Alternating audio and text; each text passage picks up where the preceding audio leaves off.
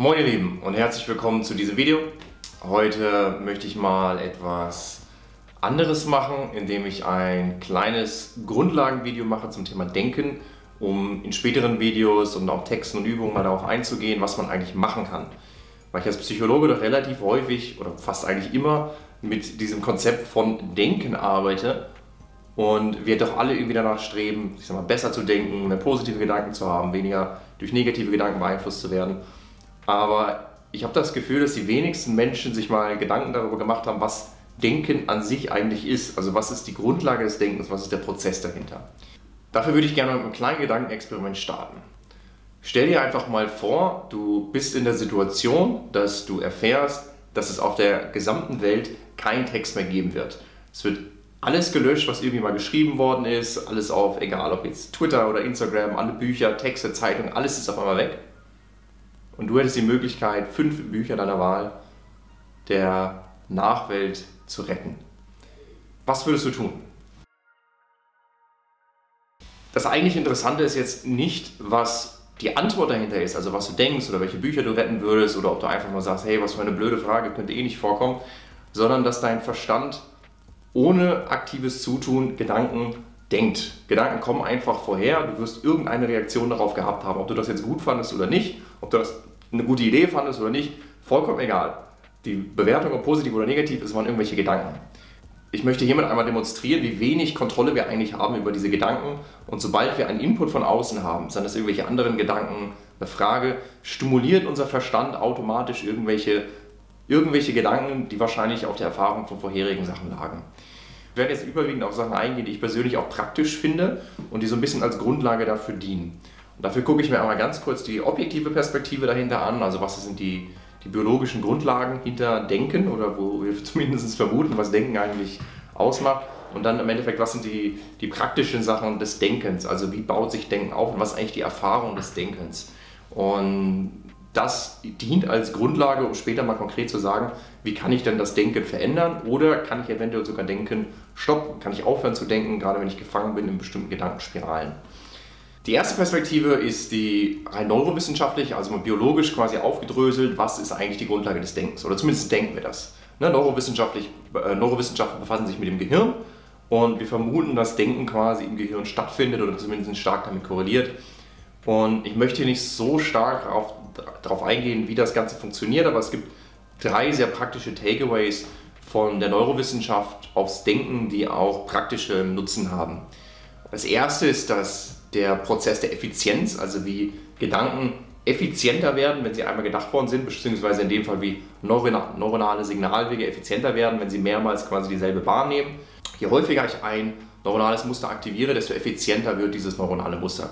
Das passiert durch einen äh, Prozess der Myelinisierung, dass sich eine kleine Fettschicht quasi um Neuronen bildet und dadurch dieser Prozess schneller läuft. Dadurch bilden sich später so neuronale Highways. Da kann man sich vorstellen, ähnlich wie eine, Autobahn, dass dann eben nicht der schnellste Weg der direkte ist, sondern der effizienteste. Auch wenn die Autobahn einen Bogen macht, ist sie deut deutlich schneller und einfacher. Und die meisten Autos in dem Fall neigen dazu, die Autobahn zu nehmen und nicht eben die kleinen Wege am Rand zu nehmen.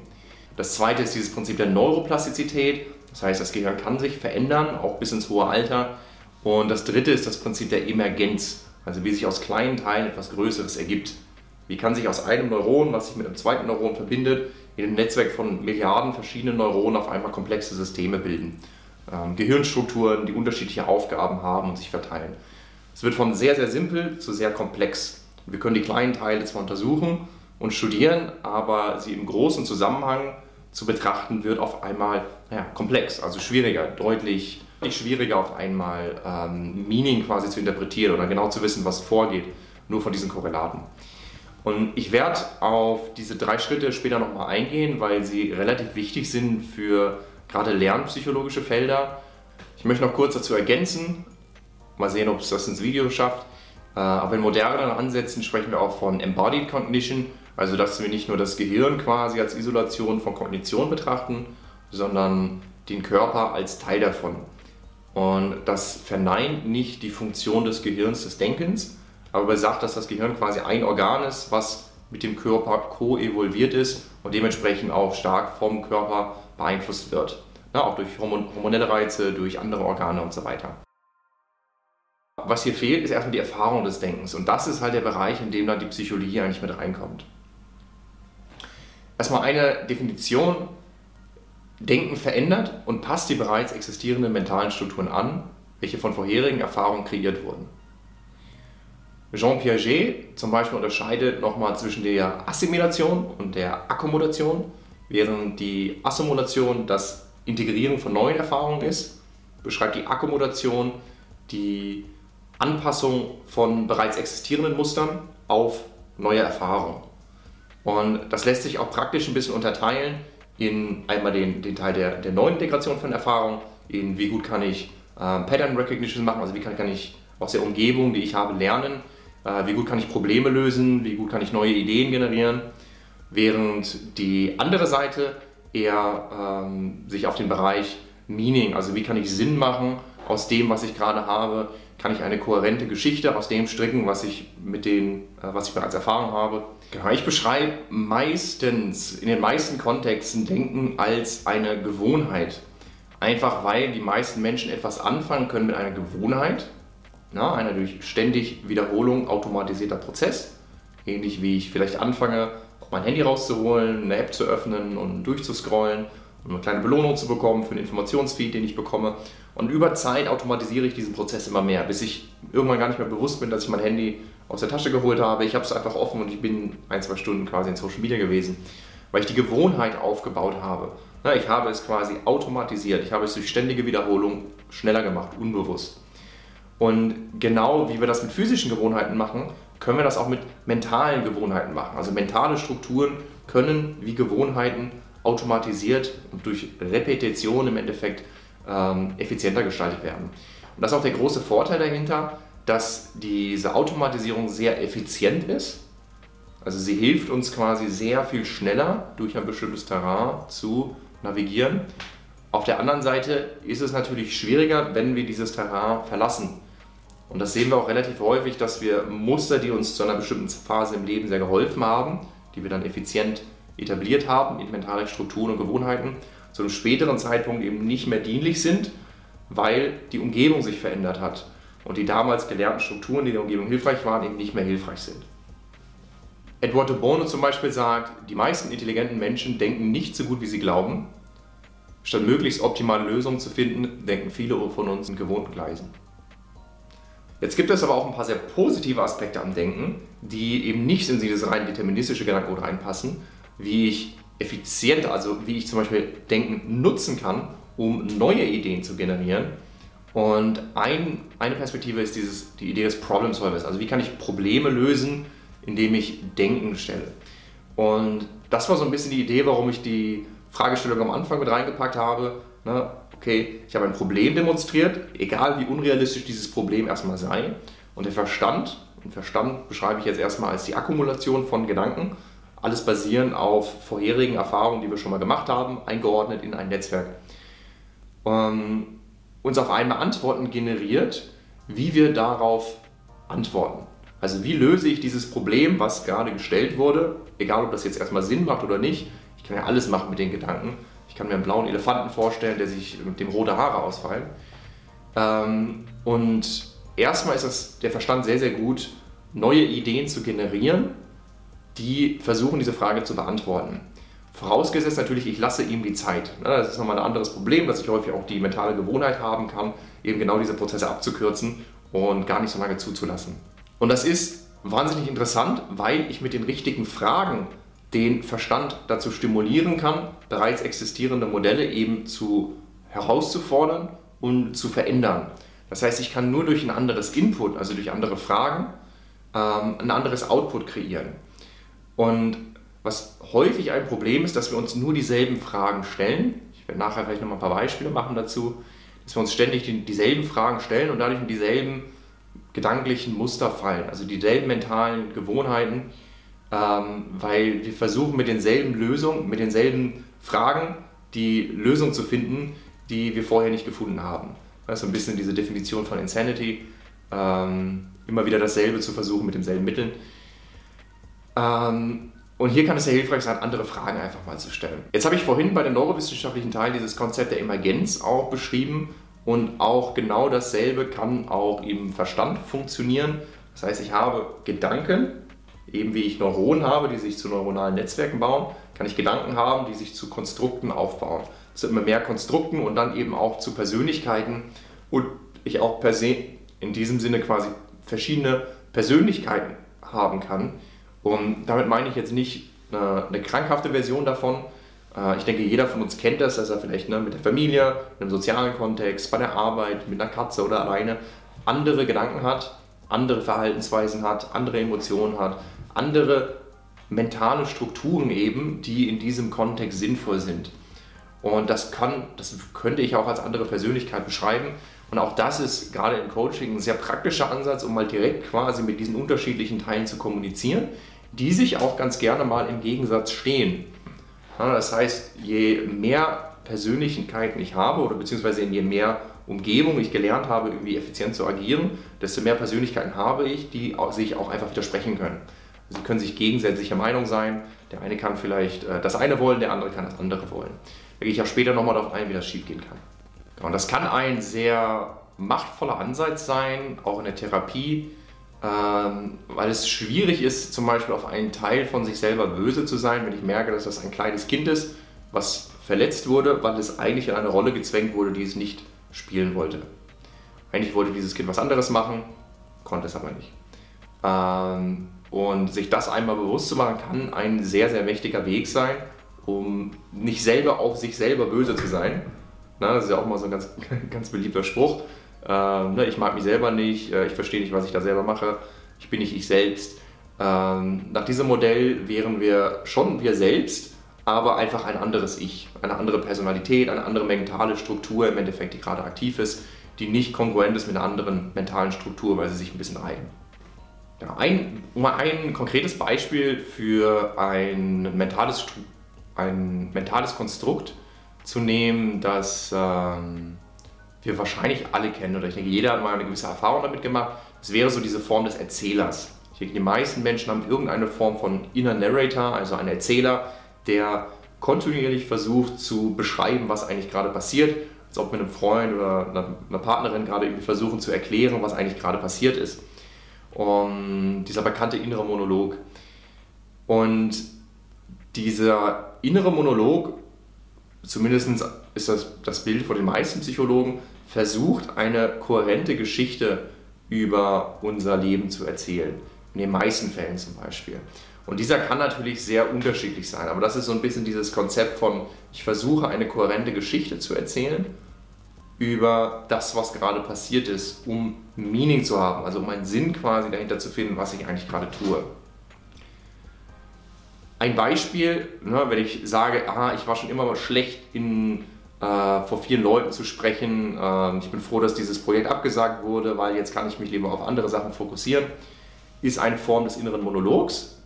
Aber es kann natürlich auch sein, ähm, oh, hm, Public Speaking, also vor vielen Leuten zu sprechen, ist so unbequem, äh, aber bisher habe ich immer viel rausgenommen, wenn ich es probiert habe. Ich habe neue Leute kennengelernt, also ist das noch eine coole Möglichkeit, was zu lernen. Das sind einfach zwei verschiedene Arten, wie der Inner Narrator, aber auch die, dieselbe Situation durch ein sehr anderes Meaning äh, eine andere Bedeutung geben kann. Das eine nennt man quasi ein Growth Mindset, das andere wäre jetzt ein Fixed Mindset. Das ist ein relativ simples Beispiel dahinter. Und hier kommen wir auch mal zu diesem Teil, wo wir sagen, wo kann Denken quasi falsch gehen, weil das jetzt eben noch alles relativ positive Beispiele waren. Ähm, ich kann meinem Verstand ein Problem, ähm, ein Problem präsentieren und er fängt an es zu lösen ähm, ich kann Meaning machen aus dem, was ich gerade mache. Ich kann das reinterpretieren und quasi, ich sag mal, sinnvoller gestalten für mich. Ähm, und ich kann diese Abläufe auch sehr effizient machen. Gerade ähm, das ist eigentlich ein sehr hilfreicher Prozess in den meisten Situationen. Wo es natürlich falsch sein kann, ist, oder wo es falsch gehen kann, wo es nicht mehr hilfreich wird, ist, wenn die Geschichte, die wir uns selber erzählen, immer weiter abweicht von der externen Realität, die wir eigentlich sehen sollten. Na, hier geht es so in diesem Bereich, was sind eigentlich die Lügen, die wir uns selber erzählen. Und einer der meist genannten Konzepte ist dieser Begriff der Story Gap, also wie weit auseinander ist die, die, die, der Spalt zwischen der Geschichte, die wir uns selber erzählen und die Geschichte, die wir anderer Leute erzählen. Und das geht auch ganz gut in den Schatten mit rein. Es kann natürlich sein, dass wir uns vielleicht als, als unabhängig und fleißig gerne darstellen, ähm, verkennen aber eben die Abhängigkeit, die wir geschaffen haben, indem wir wichtige Aufgaben vernachlässigt haben, sei es in der Gesundheit oder in privaten Sachen, in Beziehungsaspekten. Ähm, und vermeiden es, diese Teile anzuerkennen, weil es nicht in das Bild passt, was wir der Außenwelt eigentlich gerne vermitteln wollen, weil wir es selber nicht in uns sehen wollen. Und das führt durch ständige Wiederholung zu einer Art, also zu einer Art, zu einer Automatisierung. Das heißt, diese Gewohnheiten werden unbewusst und auf einmal sehe ich äh, im Außen quasi die ganzen Aspekte, die ich mir selber nicht sehen möchte. Das heißt, wir erzeugen Schatten, weil wir ein, ein Teillicht im Endeffekt nur auf eine falsche Geschichte werfen, die wir versuchen zu konstruieren, um uns selber quasi mehr Meinung zu geben und besser dazustehen.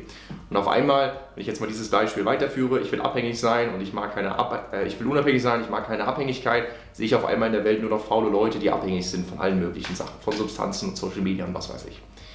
Äh, obwohl ich in mir selber die Abhängigkeit nicht sehen kann, die ich in anderen Bereichen habe. Das ist auch einer der besten Vorhersage für allgemeine Lebensqualität tatsächlich. Also je kleiner diese Story Gap, desto einfacher fällt es, äh, eine High Mental Health zu haben, also eine höhere Zufriedenheit mit dem Leben zu haben. Ähm, es führt unter anderem dazu, dass eine hohe Story Gap zu mehr Lügen führt. Also ob ich das will oder nicht, aber ich muss automatisch mehrere Geschichten gleichzeitig ähm, am, am Leben halten und versuchen, diese nicht kollabieren zu lassen. Und das können wir zwar sehr gut, ähm, Intelligenz ist eine ganz gute Vorhersage dafür, wie viele Lügen wir quasi gleichzeitig aufrechterhalten können, also wie viele unterschiedliche Geschichten. Ähm, aber gleichzeitig führt es zu einem Verlust von Autonomie, weil ich nicht selber frei entscheiden kann, was ich tue, weil ich immer mehr gebunden bin quasi in die Geschichten, die ich mir selber erzähle. Der zweite wichtige Punkt hier ist natürlich die, dieses Prinzip von Chatter, also von Gedankenkreisen, Grübeln, äh, kennen wir glaube ich alle, wobei Grübeln in dem Sinne meistens vergangenheitsorientiert ist, also ich kreise mit meinen Gedanken in der Vergangenheit oder Sorgen, also ich kreise mit meinen Gedanken in der Zukunft, was muss ich noch, was kann ich noch. Ähm, ne, wir stecken in unserem Kopf. Und das ist meistens davon definiert, dass wir die Perspektive von außen verlieren. Wir können nur noch das sehen, was sich direkt vor unserer Nase im Kreis dreht. Na, ein kleines Beispiel, wenn ich mir die Frage stelle, warum bin ich eigentlich nicht zufrieden, warum bin ich unglücklich, dann werde ich automatisch die Problemlösefähigkeit meines Verstandes nutzen und Antworten dafür generieren, die rechtfertigen, warum ich gerade nicht glücklich bin. In dem Sinne ist es zum Beispiel nicht sonderlich hilfreich, warum, warum, warum, warum zu fragen. Das ist auch häufig, ja, gerade Leute, die eher depressive Ausprägungen haben, stellen sich sehr häufig diese Frage, warum, warum, warum ich, wieso, warum. Ähm, und sie generieren damit überwiegend Antworten, die eigentlich nur rechtfertigen, warum sie in der Situation sind, in der sie sind. Ähm, deutlich hilfreicher kann es sein, das Ganze mit gesünderen Gewohnheiten zu machen. Also wenn ich dieselbe Frage habe mit, ja, ich möchte zum Sport gehen, warum? Und automatisch werde ich meinen Verstand nutzen, um Ideen zu generieren, warum es eine gute Idee ist, zum Sport zu gehen, anstatt ne, andersherum quasi diese Kraft zu missbrauchen, um mir Ideen zu generieren, die rechtfertigen, warum es mir eigentlich schlecht geht. Ne, was dann natürlich diese mentalen Strukturen wieder automatisiert und wieder verfestigt und es schwieriger wird, hier rauszukommen. Die dritte Dimension, die wir hier einnehmen können, ist aber nicht nur Input und Output, sondern eben auch der Abstand zwischen den Gedanken selber und ich. Das kann eine wahnsinnige drastische Veränderung sein. Zum Beispiel, wenn ich den Gedanken habe, ich bin unglücklich und deprimiert, ich kriege mein Leben nicht auf die Reihe. Oder ich habe den Gedanken, ich habe Gedanken, die mir immer wieder sagen, dass ich unglücklich bin und dass ich wenig dagegen tun kann. Das sind zweimal dieselbe Situation, aber es ist eine sehr unterschiedliche Perspektive. Von der einen Perspektive bin ich selber dieser Gedanke, ich bin unglücklich. Auf der anderen Seite bin ich die Person, die diesen Gedanken hat. Also ich habe einen Gedanken, der mir das und das erzählt. Das ist ein riesiger Unterschied und dieses Distancing, man sagt auch Psychological Distancing oder mehr Awareness, more Space, ähm, ist wahnsinnig hilfreich, gerade um aus diesen Gedankenmustern erstmal rauszukommen, auch wenn es nicht der einzige Weg ist. Aber dazu komme ich in meinem nächsten Video. Genau, vielleicht noch ganz wichtig ist hier zu sagen, ich habe jetzt die Rolle von Emotionen erstmal rauszulassen. An sich lassen sich Emotionen und Gedanken nicht trennen. Es gibt sogar einige Psychologen, die mh, hm, argumentieren, dass es ein und dasselbe ist. Ähm, es gibt mehrere Studien, die einfach wirklich sagen, Thinking is Believing, also es ist ein und dasselbe. Ähm, es gibt viele Studien dazu, das zeigen, dass Emotionen selber unsere Aufmerksamkeitsspanne äh, unsere Wahrnehmung regulieren, äh, unsere Entscheidungsfindung verbessert ist, wenn wir einen positiven Affekt haben, also eine positive Stimmung. Ähm, positive Emotionen wie Glück und Freude werden mit einer optimistischen Entscheidungsfindung in Verbindung gebracht. Also Gedanken können Emotionen hervorrufen, Emotionen wiederum beeinflussen die Gedanken, die wir haben. Sie machen sie breiter, sie machen sie enger ähm, und meistens geht es mit positiv und negativ einher. Also Gedanken, die ich als, äh, Gefühle, die ich als positiv bewerte, führen meistens zu einer Erweiterung quasi der gedanklichen Muster, während äh, Gefühle, die ich als negativ bewerte, meistens zu einer Verengung eben von dieser Muster führen. Genau, weil ich jetzt hier nicht nur theoretisch babbeln möchte, das, das Video ging auch schon deutlich länger, als ich das jetzt äh, eigentlich gestalten wollte. Ähm, ich werde es ein bisschen schneiden wahrscheinlich, mal gucken, was am Ende noch drin bleibt. Ähm, ist ein paar kurze praktische Tipps. Und wie gesagt, ich werde in den nächsten zwei, drei Videos mal darauf eingehen und auch mal ganz konkrete Tools quasi zu liefern. Aber es war mir sehr wichtig, einfach mal eine Library zu haben, wo ich mal so ein bisschen diese Konzepte dahinter eigentlich erkläre. Also was ist Denken, damit für Leute, die es interessiert, auch ähm, eben die Möglichkeit besteht, mal zu gucken, ähm, was ist die Grundlage dahinter. Also eine Möglichkeit, etwas zu tun, ist zum Beispiel, sich eine unterschiedliche Frage zu stellen. Und ich bin ein großer Fan davon, zum Beispiel das Problem mal umzudrehen. Ähm, Beispiel, ich bin unglücklich. Das ist jetzt ein sehr simples Beispiel. Das kann jedes Problem sein, was ich habe. Ähm, was, wenn es genau andersherum wäre? Also was würde ich tun, wenn ich glücklich wäre? Und auf einmal hat mein Verstand schon mal eine ganz andere Aufgabe und führt mich vielleicht zu ganz anderen Lösungen. Ähm, eine zweite Minute dieses Psychological Distancing, also die Distanz quasi zu schaffen, ist sich vorzustellen, wenn ich dieses Problem habe, was würde ich meinem besten Freund empfehlen, wenn er genau dieses selbe Problem empfehlen, äh, genau dieses selbe Problem hören würde. Das heißt, ich erzähle, ich rattere, ich rattere, ich ratter und einfach mal kurz innehalten und sagen, okay, wenn jetzt mein bester Freund zu mir kommen würde und mir genau das erzählt, was würde ich ihm empfehlen? Der zweite Ansatz ist quasi direkte Distanz zu schaffen, also zu lernen, mit der Aufmerksamkeit nicht von den Gedanken gezogen zu werden, sondern die Aufmerksamkeit auf etwas anderes auszurichten. Das ist im Endeffekt der Bereich der Meditation. Ich bin ein ganz großer Fan von Zählen bei sowas. Versucht einfach mal die Augen zu schließen und den Atem zu zählen. Bis 10. Wenn ihr bis 10 gekommen seid, fangt ihr wieder bei 1 an. So gebt ihr dem Verstand quasi eine kontinuierliche Aufgabe, was zu tun. Du bist jetzt nicht beim Denken, beim Denken, beim Denken, sondern du bist jetzt dabei, auf den Atem zu achten und bis 10 zu zählen. Und dann wieder bis 10 und dann wieder bis 10. Wenn es nicht bis 10 klappt, langsamer anfangen ne? und wieder bei 1 anfangen. Ähm, wahnsinnig einfache Übung, ähm, wahnsinnig mächtig in dem Sinne, um mal aus diesen Gedanken herauszukommen, zu merken, ah, okay, ich kann meine Aufmerksamkeit regulieren und auch woanders hinlenken, als da, wo ich jetzt quasi, ich sag mal, gefangen bin in diesem mentalen Muster, was mich dann die ganze Zeit mitzieht, beziehungsweise was meine Aufmerksamkeit die ganze Zeit mitzieht und ich mich dann mehr und mehr damit identifiziere, was ich gerade denke.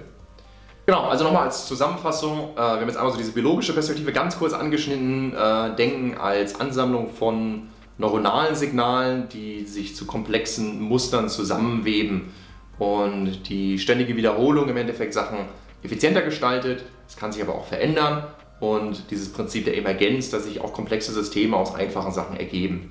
Und genau das sehen wir dann quasi auf der subjektiven Perspektive, also die Erfahrungsebene. Wie nehmen wir quasi Gedanken wahr? Wir können sehr einzelne Gedanken haben, wir können aber auch sehr festgefahrene Konstrukte haben, die durch ständige Automatisierung und Wiederholung ähm, automatisiert wurden. Und auch diese können quasi zu großen Netzwerken durch dieses Prinzip der Emergenz komplexer werden und auch ganz eigene Persönlichkeiten einnehmen, die dann im Endeffekt in diesem Kontext auch gar nicht mehr sinnvoll sind. Wenn du es geschafft hast, bis hierhin durchzuhalten, dann lass mich gerne wissen, was du über Denken denkst. Was habe ich komplett vergessen? Ähm, was davon siehst du vielleicht anders? Äh, womit stimmst du überein? Was sind deine eigenen Erfahrungen dahinter? Lass mich gerne wissen. Na, wir sind hier in einem subjektiven Bereich. Jeder hat hier seine eigenen Erfahrungen von Denken, hat hier seine eigenen Meinungen. Wenn du mehr über die praktischen Ansätze erfahren möchtest, dann schau mal in diesen Kanal, ob bis dahin schon Sachen hochgeladen worden sind. Äh, wenn du Interesse hast, mit mir zusammenzuarbeiten oder einen Kurs zu machen, dann schau einfach mal in die Videobeschreibung, da habe ich ein paar Sachen verlinkt. Mach's gut, wunderschönen Tag und Peace.